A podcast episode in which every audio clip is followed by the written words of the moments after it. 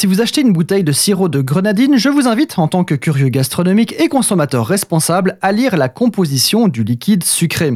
Framboise, cassis, groseille, sureau, parfois citron ou fraise, et c'est plus ou moins tout suivant les marques. Oui, vous entendez bien, la grenadine ne contient pas de grenade, lumineuse rupture. Pourquoi donc ne se trouve-t-elle pas dans sa secrète architecture? Je vous explique pourquoi.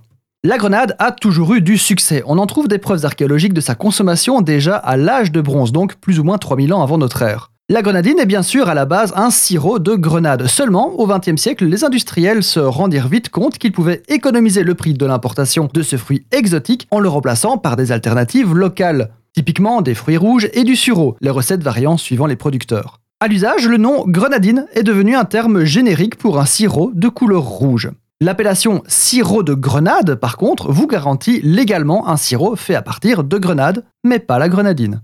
Dans les pays entourant la Méditerranée et chez certains producteurs spécialisés, vous pouvez encore déguster de la grenadine faite à partir de grenade. C'est délicieux mais interpellant.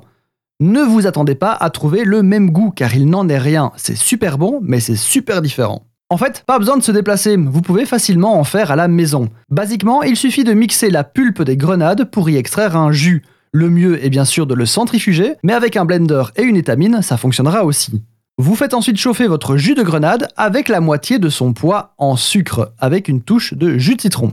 Le citron est facultatif, mais ça donne un petit peu de peps acidulé et surtout il conserve la belle couleur rouge du jus. Vous faites réduire jusqu'à la consistance souhaitée, vous laissez refroidir et tadam, un sirop de grenade. Vous pouvez faire cette recette avec a priori tous les fruits dont vous voulez faire un sirop. Petit bonus, la grenade, le nom militaire grenade, est bien une référence directe aux fruits. Le nombre des petites graines qui composent l'intérieur rappelle les éclats des grenades défensives. Et quant à la ville de Grenade en Espagne, y a-t-il un lien avec le fruit? Ben oui, non, ça se pourrait, on ne sait pas. Il n'y a pas de consensus, et les sources et les arguments divergent.